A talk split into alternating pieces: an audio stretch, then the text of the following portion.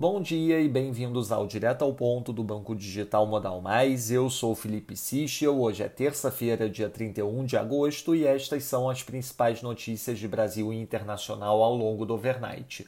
Começando pelo Brasil em relação aos precatórios, com o indicativo de que o Judiciário pode ajudar a resolver a questão dos precatórios em 2022, o ministro Paulo Guedes pretende insistir na ideia de implementar um fundo com recursos estatais para bancar repasses a programas sociais.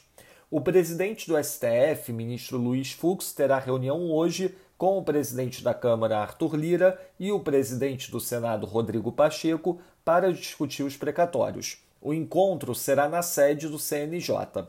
Vale destacar que em nossas conversas com os parceiros do Brasília Alta Frequência foram levantadas uma série de dificuldades para a resolução da questão através do CNJ e que não necessariamente a PEC poderia ser deixada de lado.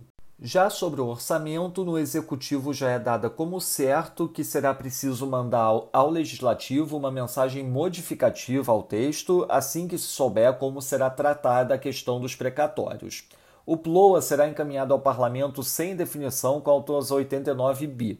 A proposta terá um desenho provisório e contemplará o pagamento integral dos precatórios no ano que vem.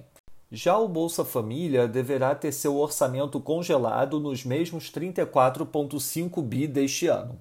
Além disso, segundo uma fonte da área econômica, haverá enxugamento nas emendas de parlamentares em nome do teto.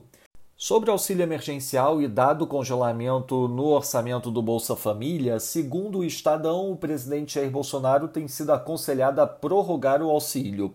A extensão do benefício se daria por meio de crédito extraordinário e a equipe econômica, porém, não vê fundamento legal para uma nova rodada e já avisou que não aceita uma medida como essa.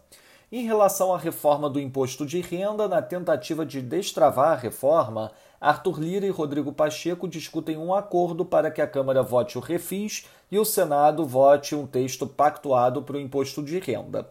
O acerto deve envolver a redução da alíquota a ser cobrada sobre dividendos distribuídos por empresas, prevista no projeto em 20%. Em relação à bandeira tarifária de energia, segundo uma notícia veiculada há pouco, a definição do reajuste pode ser postergada para a semana que vem, tendo efeito retroativo a 1 de setembro. Já o Ministério de Minas e Energia informou ainda que diversos cenários analisados pelo órgão indicam o atendimento da carga de energia elétrica, após a adoção de um conjunto de medidas por conta da crise hídrica que ameaça o fornecimento de eletricidade no país.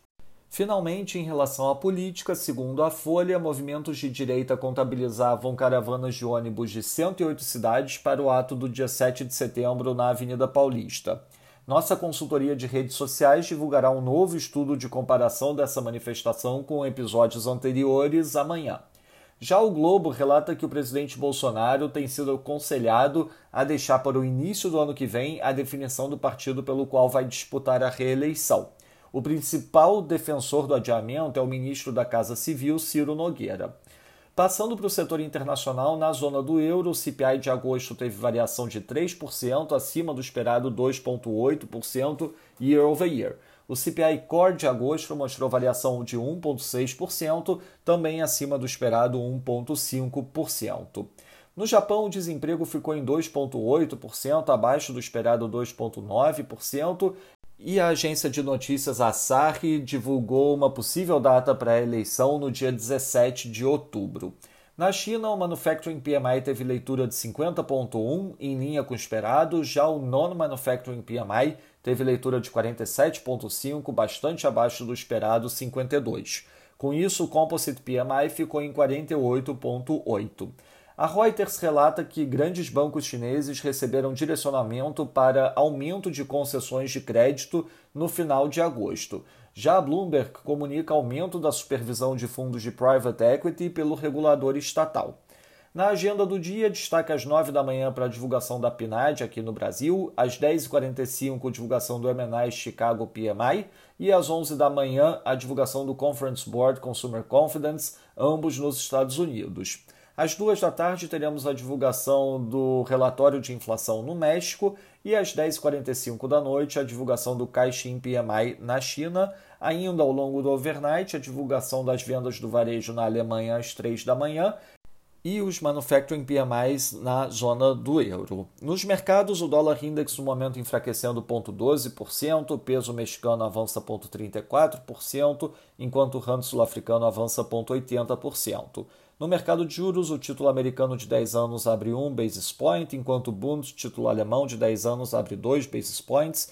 Já no mercado de ações, o S&P futuro avança 0,18%, enquanto o DAX avança 0,57%, e no mercado de commodities, o WTI caindo 1,16%, enquanto o Brent cai 0,83%. Essas foram as principais notícias do overnight. Um bom dia a todos. Até o nosso próximo podcast direto ao ponto do Banco Digital Modal Mais amanhã.